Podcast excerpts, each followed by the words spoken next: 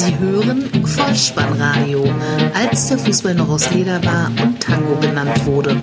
Herzlich willkommen und hallo zum Vollspannradio, der Podcast unter dem Motto, als der Fußball noch aus Leder war und Tango genannt wurde. Mein Name ist Dirk, auf Twitter unter Vollspannradio und SpikeDH unterwegs und ich begrüße euch ganz recht herzlich zur 175. Ausgabe des Vollspannradios, der VSR 149 mit dem Titel Papas Prömel, die Nachlese zum Spieltag Nummer 11.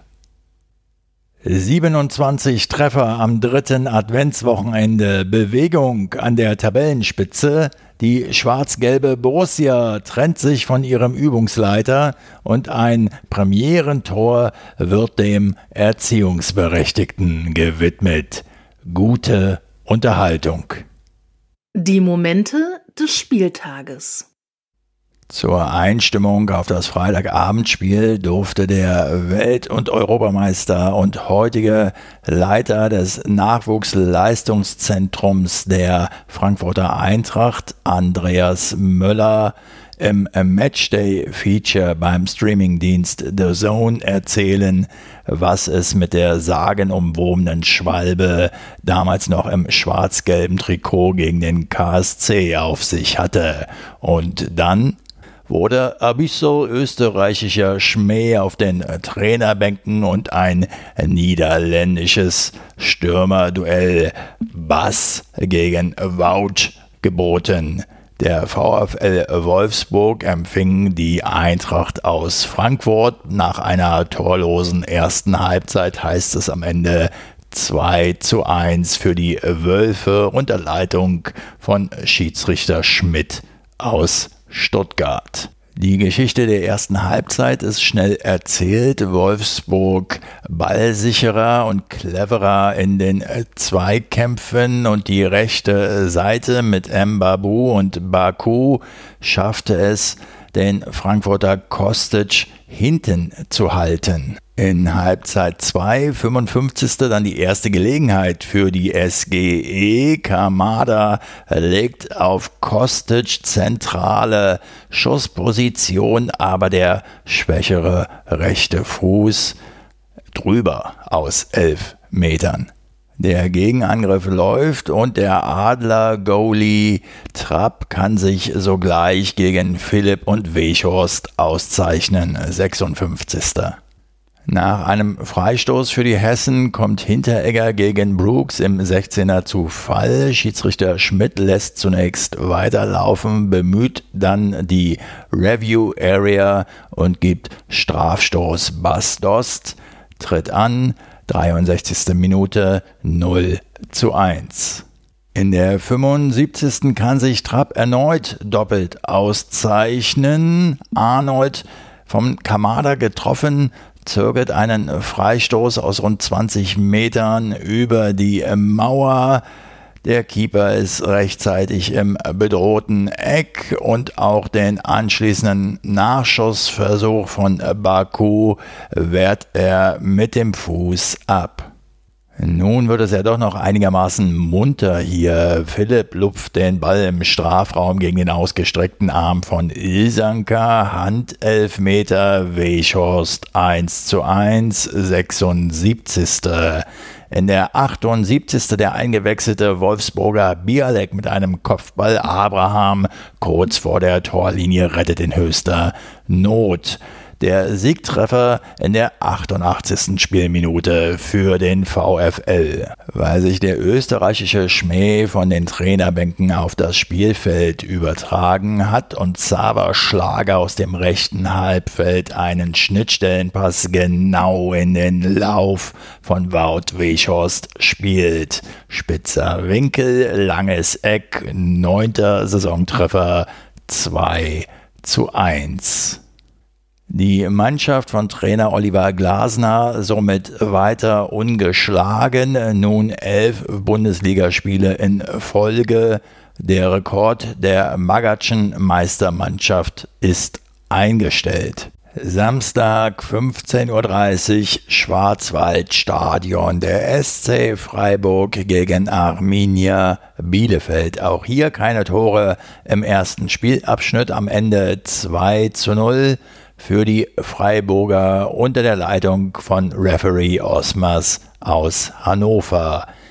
Es war eine eher biedere Begegnung mit wenig Torchancen.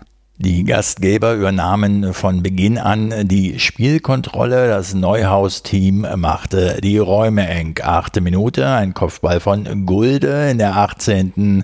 vollstreckt Petersen per Kopf, aber der Vorlagengeber Günther stand zuvor im Abseits. Andere Seite, Shiplock 22. Dann bedient Petersen per Kopf Höhler, ein Schrägstoß, aber Ortega pariert. 23. In der 39. kann sich Ortega erneut auszeichnen gegen einen Schlenzer aufs lange Eck von äh, Grifo. Aber Petersen setzt nach 7 Meter Torentfernung. Der Ball springt an die Unterkante der Latte und von dort auf die Linie zurück. Es bleibt beim 0 zu 0 zur Halbzeit. In der zweiten Hälfte sehen wir erneut Grifo gegen Ortega in der 53. und auch in der 59. gewinnt der Bielefelder Keeper dieses Duell und Pedersen aus fünf Metern am leeren Tor vorbei. Dann gibt es einen äh, Foul-Elfmeter, weil Soloy im Strafraumduell mit Van der Horn zu äh, Boden äh, geht und der Schiedsrichter Osmas auf den Punkt zeigt. Diesmal ist der italienische Nationalspieler Vincenzo Grifo erfolgreich 1 zu 0. In der zweiten Minute der Nachspielzeit 90 plus 2 also trifft der Joker Jong, nachdem Scholloy ihn auf die Reise geschickt hat und er aus 15 Metern mit einem schön anzusehenden Heber über Ortega hinweg ins Tor trifft. 2 zu 0 der Endstand. Die Freiburger erringen ihren ersten Heimsieg der Saison und die Bielefelder konnten bisher nur einen Auswärtspunkt erspielen. Werbepause im zweiten deutschen Fernsehen. Nein, die Rede wird von anderen, derzeit muss man sagen, Mainzelmännchen sein. Erster FSV Mainz 05 gegen den ersten FC Köln. Auch hier wieder keine Tore im ersten Spielabschnitt. Was ist denn los? 0 zu 1 der Endstand. Schiedsrichter Zweier aus Berlin. Die ersten 45 Spielminuten lassen sich getrost mit dem Begriff der Ereignisarmut beschreiben. Der FC, er steht tief und kontert und trifft sogar in der 17. durch Thielmann, aber Rex Bescheid hatte zuvor im Abseits gestanden. Die Mainzer, sie agieren bemüht, umständlich, zuweilen ratlos. Beste Gelegenheit, der Gastgeber in der 41. Mateta aus kurzer Distanz. Na, dann wollen wir uns mal ein positives Halbzeitfazit abbringen. Beide Mannschaften haben in dieser Saison bisher noch nicht zu Null spielen können. Nun ist es ihnen zumindest 45 Minuten lang gelungen. Wieder Anpfiff, 55. und die Kölner Führung. Duda bringt den Ball von rechts, punktgenau, flach in die Mitte. Elvis Rex Beschei aus 10 Metern, wuchtig ins Mainzer Gehäuse 0 zu 1. Und weiter nur das Gisdol-Team. 57. Duda Fernschuss, danach Duda Eckball, Kopfball von Elvis am 5-Meter-Raum, gar ohne springen zu müssen. Beide Male gescheitert an Zentner. Wolf mit einem unplatzierten Schuss in der 72. und auch Modest bringt das Leder nicht im leeren Tor unter 74. Keine Ahnung, was der bis dahin überzeugende André Duda so zu Weihnachten vorhat. Jedenfalls sieht er in der 76. Spielminute gleich zweimal gelb. Einmal für einen Schubser an seinen Gegenspieler Stöger und danach trifft er ihn auch noch im Gesicht. Gelb-Rot. Das Geisbock-Team ab jetzt in Unterzahl. Die Mainzer versuchen es noch einmal, es bleibt aber bei mehr oder weniger leidlichen Versuchen, obwohl sie sogar ihren Torhüter mit in den gegnerischen Strafraum brachten. Quaison in der 81., Fernandes in der 85., aber Torhüter Horn auf Kölner Seite war zur Stelle. In der Schlussminute Quaison noch einmal aus 10 Metern drüber und auch in der Nachspielzeit Mateta aus wenigen Metern per Kopf der Ausgleich. Er wollte nicht mehr gelingen. Es bleibt beim 0 zu 1 und damit holt der erste FC Köln aus den vergangenen drei Partien sieben Zähler und die Mainzer bleiben erstmals in den ersten sechs Bundesliga-Heimspielen sieglos. Aus meiner Sicht spielen die Mainzer derzeit so, wie ihr Übungsleiter zumindest auf mich an der Seitenlinie wirkt, verkrampft. Leipzig gegen Werder Bremen 2 zu 0 zur Halbzeit. So lautet es auch am Ende. Schiedsrichter Storks sah einen souveränen Auftritt der Sachsen und eine Bremer Mannschaft, die zunächst zwar tief stand, aber ansonsten doch sehr harmlos war. Wir sehen einen zu hoch angesetzten Kluivert-Abschluss und einen Distanzschuss von Sabitzer, ehe im Bremer Strafraum Augustinsson im Luftduell Paulsen mit dem Arm im Gesicht trifft und Sören Storks auf Foul-Elfmeter entscheidet. Sabitzer verwandelt humorlos und knallhart zum 1 zu 0 in der 26. Spielminute. Danach Paulsen akrobatisch, aber überhastet von der Strafraumgrenze und in der 41. erhöhen die Leipziger auf 2 zu 0 und das war wiederum wirklich gut gespielt. Einen Haidara-Pass legt Paulsen am Strafraum für Olmo ab. Der tunnelt seinen Gegenspieler, zieht an ihm vorbei und schließt dann zum 2 zu 0 aus zentraler Position ins linke Eck ab. Nach Wiederanpfiff verwaltet das Nagelsmann-Team den Vorsprung. Kluivert scheitert in der 66. noch einmal an Pavlenka ebenso wie Paulsen in der 69.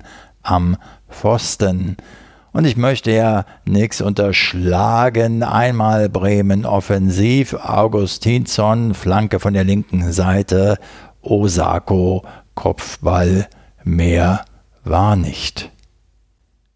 Meisterschaftsanwärter gegen Aufsteiger. Borussia Dortmund gegen VfB Stuttgart. 1 zu 1 nach 45 Minuten. Am Ende heißt es 1 zu 5 unter der Leitung des Referees Christian Dingert aus Gries. Der VfB spielte von Beginn an mutig nach vorne, während es dem BVB, wie der Kicker schreibt, ein wenig an Tempo, Intensität und Kreativität fehlte. Wie so häufig an diesem Spieltag eröffnet ein Strafstoß den Torreigen. Klimovic wird in der 25. Spielminute von links im Zentrum bedient, läuft allein auf das Dortmunder Gehäuse zu. Emre Can will per Grätsche zum Ball, trifft aber eher den Stürmer Wamangituka. Silas Wamangituka lässt sich die Chance vom Strafstoßpunkt nicht entgehen, erzielt seinen sechsten Saisontreffer in der 27. Spielminute 0 zu 1. Fast hätten die Schwaben bereits in Minute 38 erhöht, weil Endo halbrechts Klimovic freispielt und der im Strafraum mit rechts abzieht. Birki pariert. 39. Spielminute der Ausgleich für Schwarz-Gelb. Guerrero flankt aus dem halbrechten Mittelfeld in den Lauf des halb links gestarteten Rainer, der nimmt den Ball aus der Luft an und schließt dann mit dem rechten Außenriss elegant ins rechte Toreck ab 1 zu 1. Die Torschussbilanz zur Halbzeitpause lautet 10 zu 5 für den VfB Stuttgart und lässt schon nichts Gutes für das Favre-Team erahnen, die jedoch zunächst offensiv variabler aus den Kabinen kamen. In der 53. Spielminute dann aber der erste Rückschlag.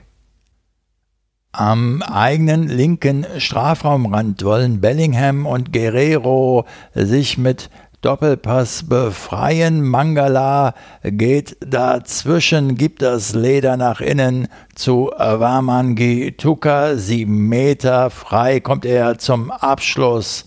Halb hoher Ball ins rechte Toreck 1 zu 2.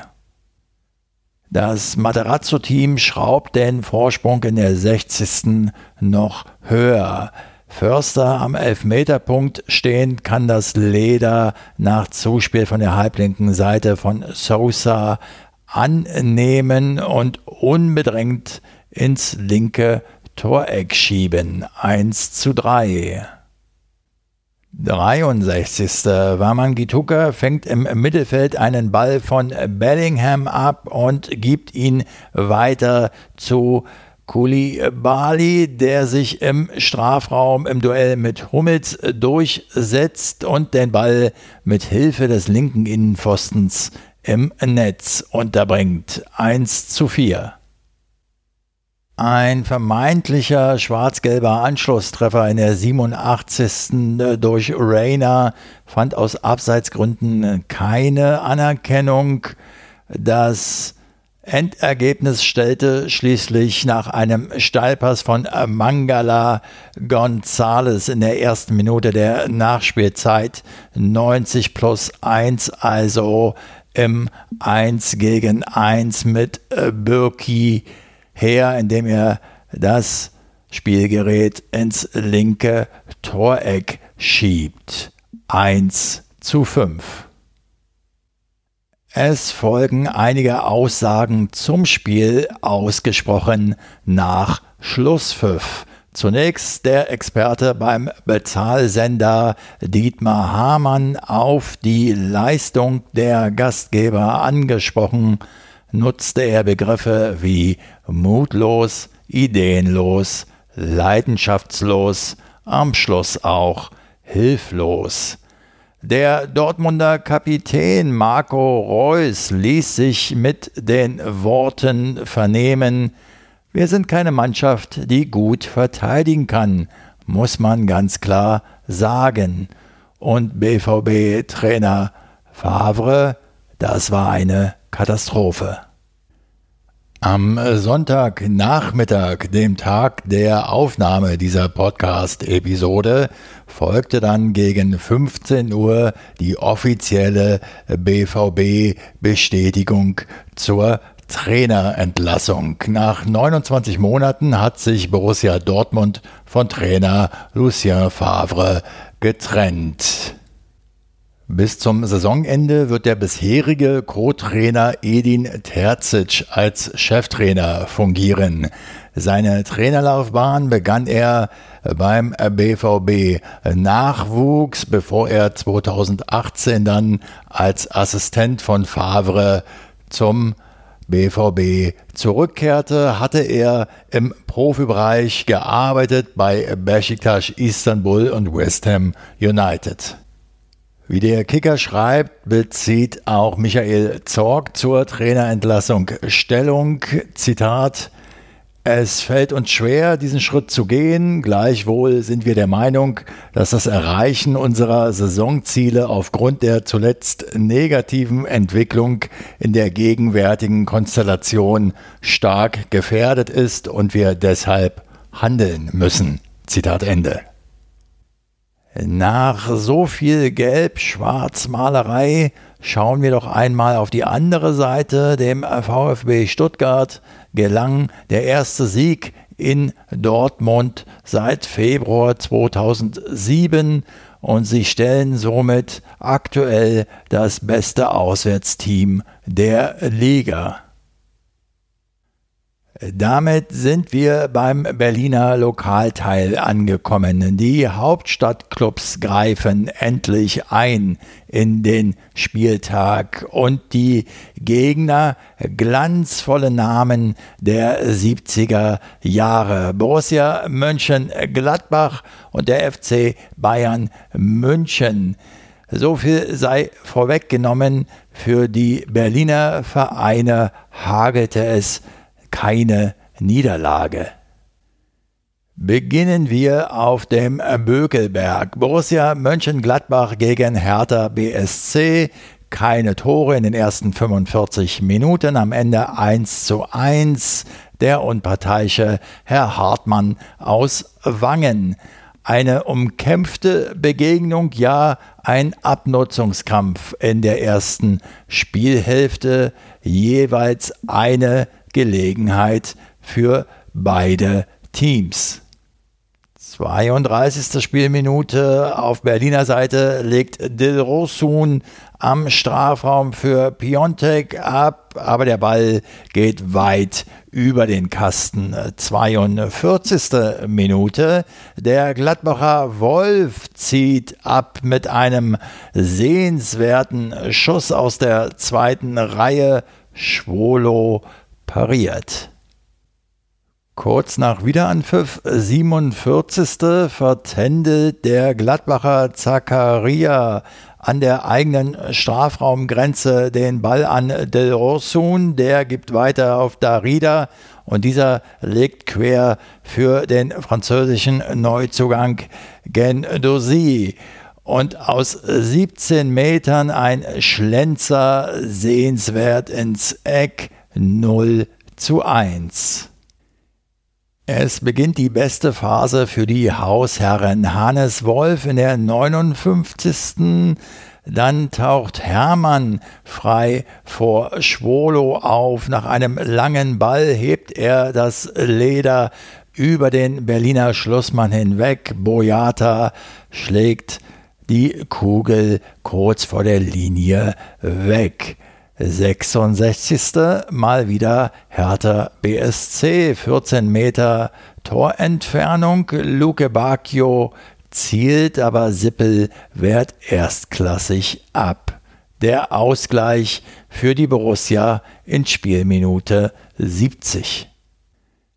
Einen Spieler wie den Gladbacher Neuhaus kann man in seiner aktuellen Form nicht über die gesamte Spielzeit von 90 Minuten ausschalten. Und so hebt dieser mit viel Gefühl den Ball aus der zweiten Reihe in den 16er Ginter per Kopf quer auf Embolo. Der drückt das Leder über die Linie. Ausgleich 1 zu 1 wie in der ersten Halbzeit, so auch in der Schlussphase jeweils noch eine Gelegenheit für beide Mannschaften. Leiner in der 84. aus 16 Metern drüber und der eingewechselte Redan in der 85. von rechts links vorbei.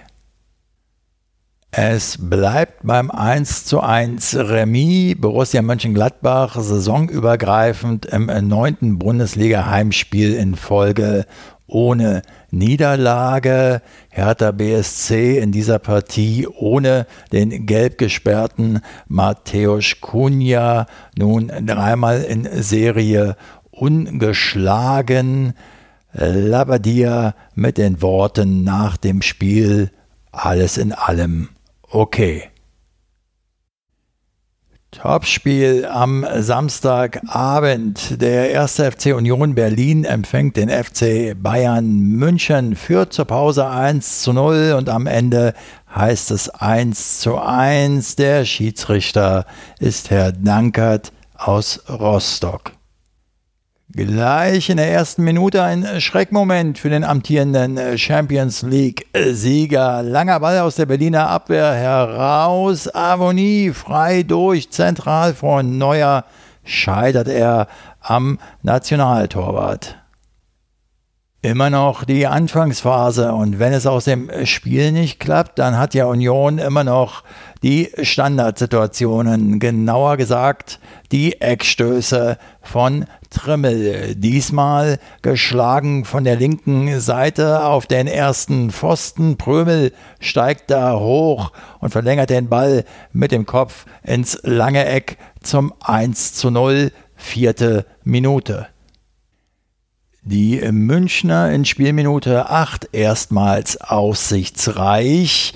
Nach einem feinen Pass von Lewandowski auf Serge Gnabry, doch dem verspringt der Ball. Bei der Annahme Ingwertsen scheitert in der 12. an Neuer und in der 22. ein Fehler des Bayern-Spielers Davis, so dass Avonie freie Bahn hat, im Strafraum noch gegen Alaba verzögert, der Schuss aber, er geht am rechten Pfosten vorbei.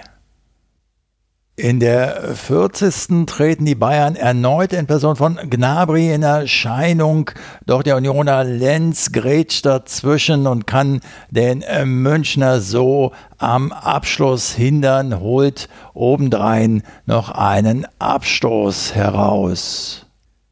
43. Das Flick-Team im Angriff. Die Stationen Goretzka, Musiala, Müller, der den Ball vor dem 16er rechte Seite wieder auf Serge Gnabry legt.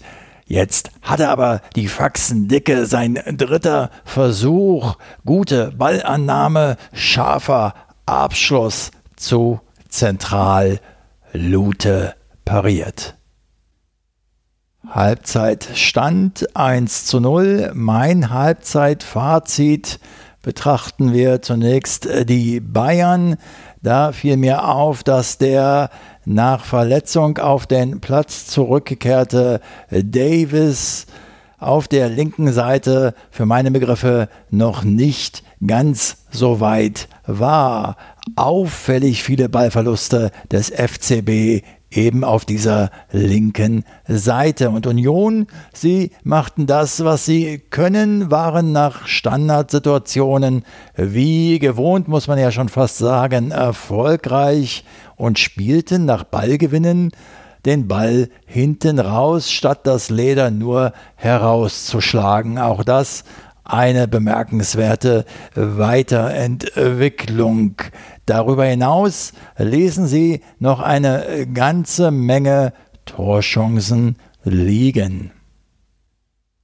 Nach dem Seitenwechsel präsentierte sich der FCB spielerisch etwas besser, übte mehr Druck aus und stand vor allen Dingen auch defensiv stabiler. Es gab zwei Chancen für Union in der 56. Avonie und in der 65.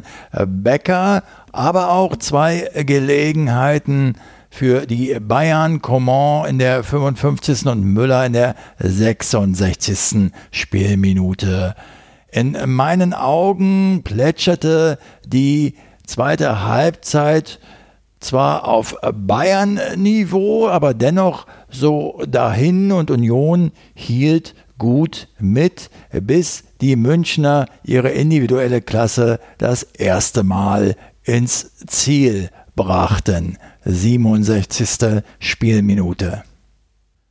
Linke Außenbahn Kingsley Coman, der nach seinem entscheidenden Champions League-Treffer an Selbstbewusstsein gewonnen hat, aus meiner Sicht.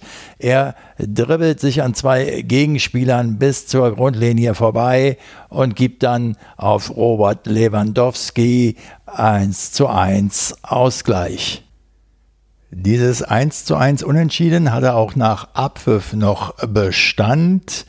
Der FC Bayern München musste zum fünften Mal hintereinander in dieser Spielzeit einen 0 zu 1 Rückstand aufholen und der viel umjubelte Torschütze der Köpenicker, Mittelfeldspieler Grischer Prömel, wurde vom ZDF-Reporter, so wurde es am Abend im aktuellen Sportstudio ausgestrahlt, auf seinen ersten Bundesligatreffer angesprochen und brachte seinen Erziehungsberechtigten ins Spiel. Das perfekte Spiel, um sein erstes Bundesligator zu schießen. Definitiv. Äh, mein Papa hat noch vor dem Spiel geschrieben, äh, dass es langsam Zeit wird. Deswegen äh, das Tor geht an meinen Papa. Welch ein wohlerzogener junger Mann, der sein Premierentor für Papa Prömel erzielt.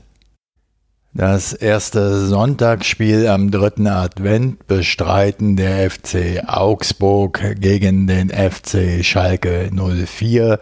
Halbzeitstand 1 zu 0. Am Ende heißt es 2 zu 2 unentschieden unter der Leitung von Schiedsrichter Manuel Gräfe aus Berlin. Schalke-Trainer Manuel Baum sah an alter Wirkungsstätte ein Bundesligaspiel der rustikaleren Art. Im Mittelpunkt standen zwei Zusammenstöße nach Kopfballduellen. Auf Augsburger Seite jeweils beteiligt der 1,92 Meter große Felix Udokai.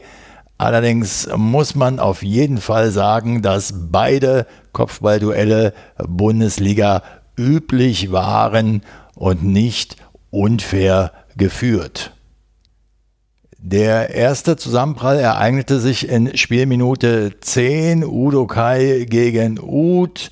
Der Schalker Spieler bleibt benommen liegen. Medizinisches Personal eilt sofort zum Spieler, der auch noch mit Kedira im Sturz zusammengeprallt war.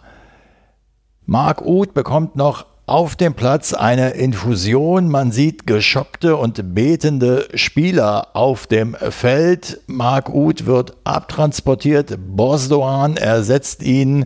Manuel Baum hält noch auf dem Rasen eine Ansprache ans eigene Team. Das Spiel wird fortgesetzt. 29. Spielminute. Wieder prallt Udo Kai mit einem Schalker Spieler zusammen. Diesmal ist es Bougelab. Kurze Behandlungspause. Der Schalker spielt mit Turban weiter. In der 32. Spielminute gibt es einen Freistoß für die Fuggerstädter linke Außenbahn, 30 Meter Torentfernung von Caligiuri, dem Ex-Schalker, direkt aufs lange Eck gezogen. Der Ball wird lang und länger. Schalkes Serda ist noch mit dem Kopf dran. Eigentor 1 zu 0. Aufgrund der längeren Behandlungspause sind 15 Minuten Nachspielzeit angesetzt. In dieser der Schalker Schöpf einen Distanzschuss auf das Augsburger Gehäuse loslässt und Sané, der Defensivspezialist, rauscht noch mit Niederlechner zusammen und sieht dafür hochverdient den gelben Karton. Beste Nachricht noch in der Nachspielzeit. Marc Uth ist bei Bewusstsein und ansprechbar und auf dem Weg ins Krankenhaus. Gute Besserung. Kurz nachdem die Spieler aus den Kabinen auf den Rasen zurückgekehrt sind, kommt der S04 zum Ausgleich. 52. ein Rückpass der Augsburger wird zur Vorlage für Rahman gegen Gikiewicz aus 15 Metern. Lupfer 1 zu 1. Nur zwei Minuten später, 54. erneut ein Kopfballduell in dieser Partie mit Folgen.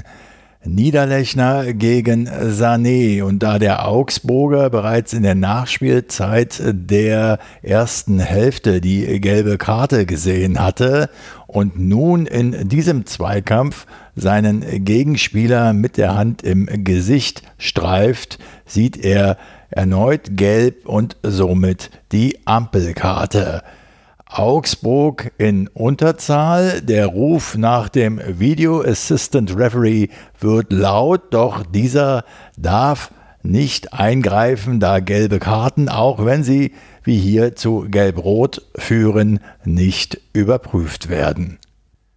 Wir schreiben die 61. Spielminute und sehen den Führungstreffer für den FC Schalke 04. Die Augsburger bei diesem Angriff der Gäste zwar in großer Zahl vertreten, sie stehen aber viel zu weit weg von ihren Gegenspielern. So kann Stamboli in die Tiefe auf Serda passen, der bis zur Grundlinie geht und dann zu Bougelab nach hinten passen kann. Der Marokkaner trifft aus kurzer Distanz zum 1 zu 2.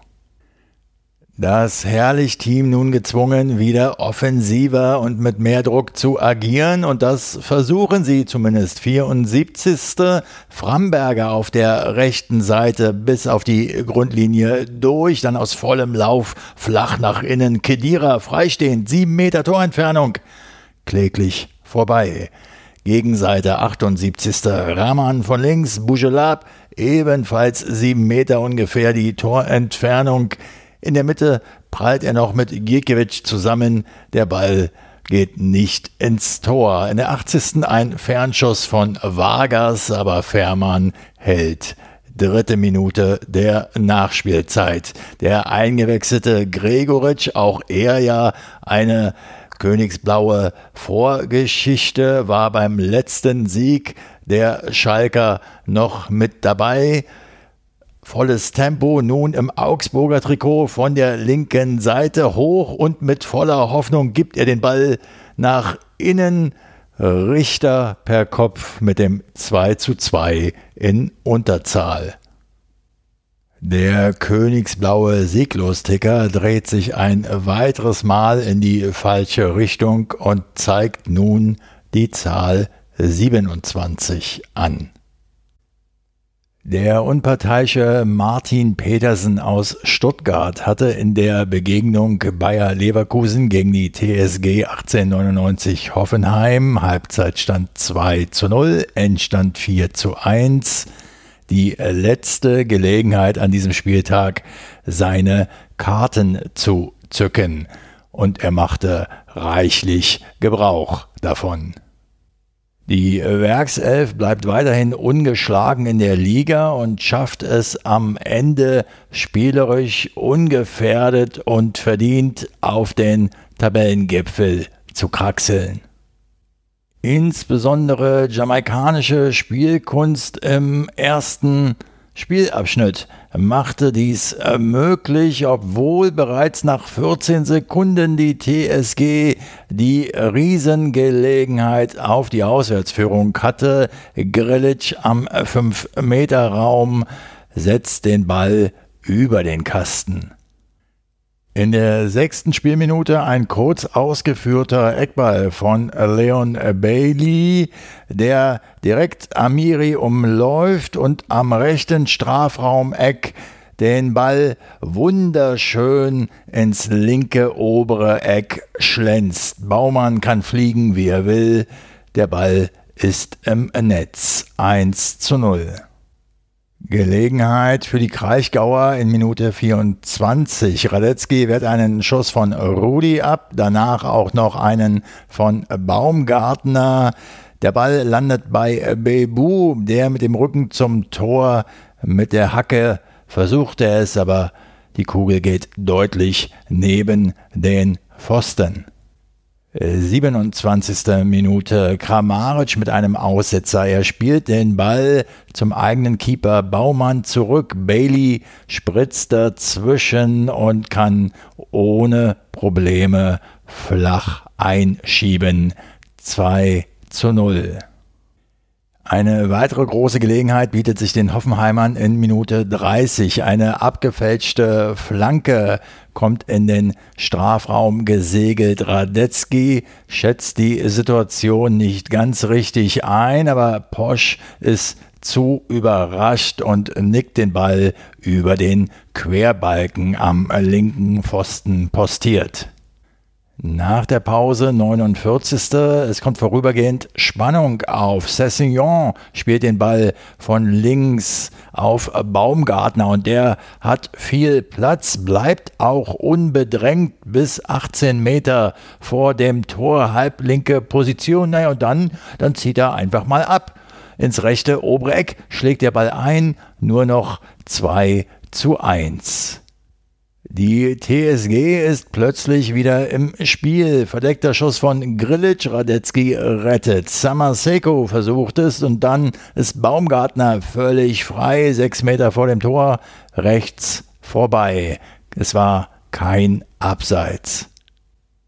Das 3 zu 1 für Leverkusen und damit die Vorentscheidung in Minute 55, nachdem Schick sehenswert mit der Hacke für Wirtz ablegt und für den stellen sowohl Samaseku, Vogt und auch Baumann keine Hindernisse dar. Ein schöner Heber 3 zu 1. Die Minuten 60 bis 70 können wir unter der Headline zusammenfassen: Tore, Tröten und Traktoren. Treffer haben wir bereits vier an der Zahl gesehen. Und nun folgt unsagbarer Lärm, verursacht, wie es der Live-Kommentator Lindemann beim Bezahlsender zu berichten wusste, durch lärmende Hupen einer Traktorendemo endlich mal was los in, Leverkusen, aber zurück aufs satte Grün.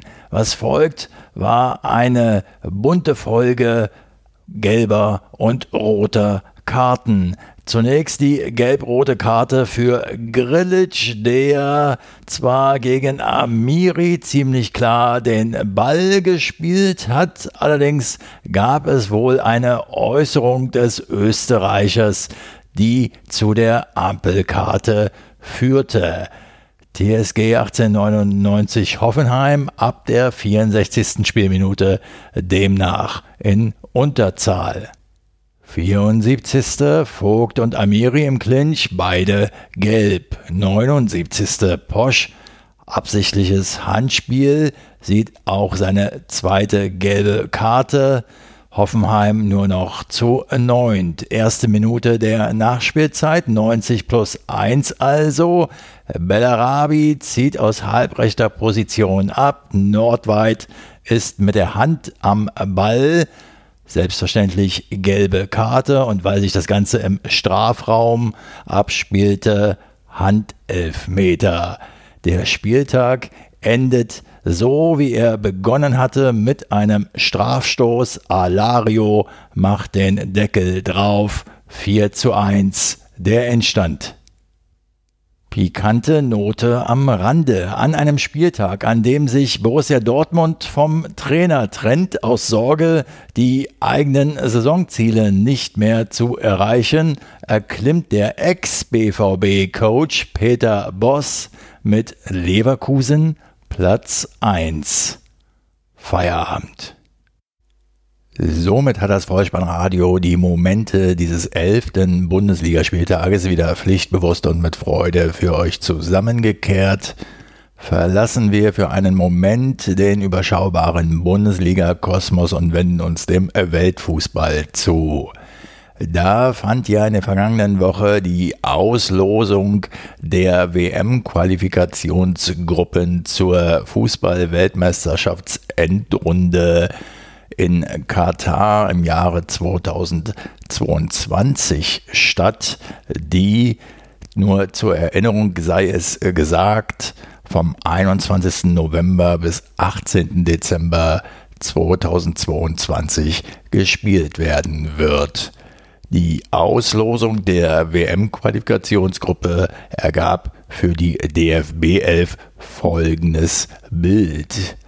Sie ist in der Gruppe J wie Julius eingetragen, gemeinsam mit den Teams aus Rumänien, Island, Nordmazedonien, Armenien und Liechtenstein.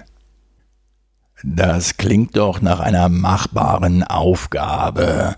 Aber wenn wir gerade beim DFB-Team sind, die Diskussionen um eine eventuelle Rückkehr der ohne Zweifel verdienstvollen und ehemaligen Nationalspieler Hummels, Boateng und Müller branden ja je nach Großwetterlage immer mal wieder auf. Nun, ich finde, wenn die Schritte schwerer werden, wie augenblicklich aus meiner bescheidenen Sicht zumindest bei Boateng und Hummels zu bemerken ist, wenn ihnen die jungen Spieler wie beispielsweise zuletzt bei Wamangi Tucker oder Avoni gesehen im wahrsten Sinne des Wortes immer häufiger den Rang ablaufen und ein einzelner gut getimter langer Ball oder auch ein genialer Außenrisspass nicht mehr ausreicht, um den viel umjubelten Teamerfolg herbeizuführen, dann, ja, dann wird deutlich, dass Bundesligaspieler zu sein nicht in jeder Phase der aktiven Laufbahn ein reines Vergnügen ist, sondern mehr und mehr zur knochenharten Arbeit wird. Insofern solche Debatten fehlen uns nun wirklich nicht. Was uns dagegen jetzt noch fehlt, ist die Vorschau auf den äh, kommenden Spieltag. Wieder in Form eines Toto-Tipps. Dabei steht die 1 für Heimsieg, die 0 für Unentschieden und die 2 für Auswärtssieg. Auf geht's. Der Toto-Tipp. Der zwölfte Spieltag ist zweigeteilt und startet bereits am kommenden äh, Dienstag um 18.30 Uhr mit der Begegnung Eintracht Frankfurt gegen Borussia Mönchengladbach 0. Dienstag 20.30 Uhr dann Werder Bremen gegen Borussia Dortmund 2. VfB Stuttgart gegen den ersten FC Union Berlin 1. Hertha BSC trifft auf den ersten FSV Mainz 05 1. Am Mittwoch um 18.30 Uhr geht es dann mit der Begegnung FC Schalke 04 gegen den SC Freiburg 0 weiter und um 20.30 Uhr wird fortgesetzt mit Arminia Bielefeld gegen den FC Augsburg 0 FC Bayern München empfängt den VfL Wolfsburg 1. Der erste FC Köln trifft auf Bayer Leverkusen 2 und die TSG 1899 Hoffenheim ist Gastgeber für Leipzig 1. Die fußballfremde Abschlussempfehlung bietet zum dritten Advent mal wieder einen akustischen Leckerbissen-Pfeil. Ich hatte ja vor einiger Zeit schon die Website radio.garden empfohlen, die mich insbesondere ob ihrer Benutzeroberfläche fasziniert hat. Die ist im Übrigen auch als App verfügbar. Auch als App verfügbar ist nun die neue Empfehlung, die ich aussprechen möchte, und zwar die Website radio.com, wobei das Radio mit 5O geschrieben wird. Diese Seite ist ebenfalls eine Landkarte mit ja, man kann sagen, Musicbox-Tasten. Ihr könnt Länder und Jahrzehnte anklicken und populäre Musik eben aus den jeweiligen Ländern und der entsprechenden Zeit hören. Ganz besonders interessant ist der Taxi-Modus. Probiert ihn aus, ihr werdet begeistert sein. Mir hat es gefallen. Wenn euch dieser Podcast gefallen hat, dann lasst es mich wissen. Ihr findet alle Kontakt- und Unterstützungsmöglichkeiten auf der Website des Vollspannradios bolzen und Folgt dem Vollspannradio auf Twitter und abonniert diesen Podcast kostenfrei, denn so verpasst ihr keine weitere Episode. Das Wichtigste aber ist, empfehlt das Vollspannradio sehr gern weiter, denn das hilft ungemein, es noch sichtbarer zu machen. Ich bedanke mich für eure Zeit, für eure Aufmerksamkeit und für euer Vertrauen in diesen Podcast und verabschiede mich auch heute wieder mit dem Hinweis für den Fall, dass ihr die Kugel mal wieder im Netz unterbringen wollt. Kopf, Innenseite, Außenriss und Hacke. Nein, nur mit dem Vollspann geht er rein. Vielen Dank, bleibt gesund. Ciao. Sie hörten Vollspannradio. Vollspannradio. Vollspannradio. Vollspannradio. Vollspannradio.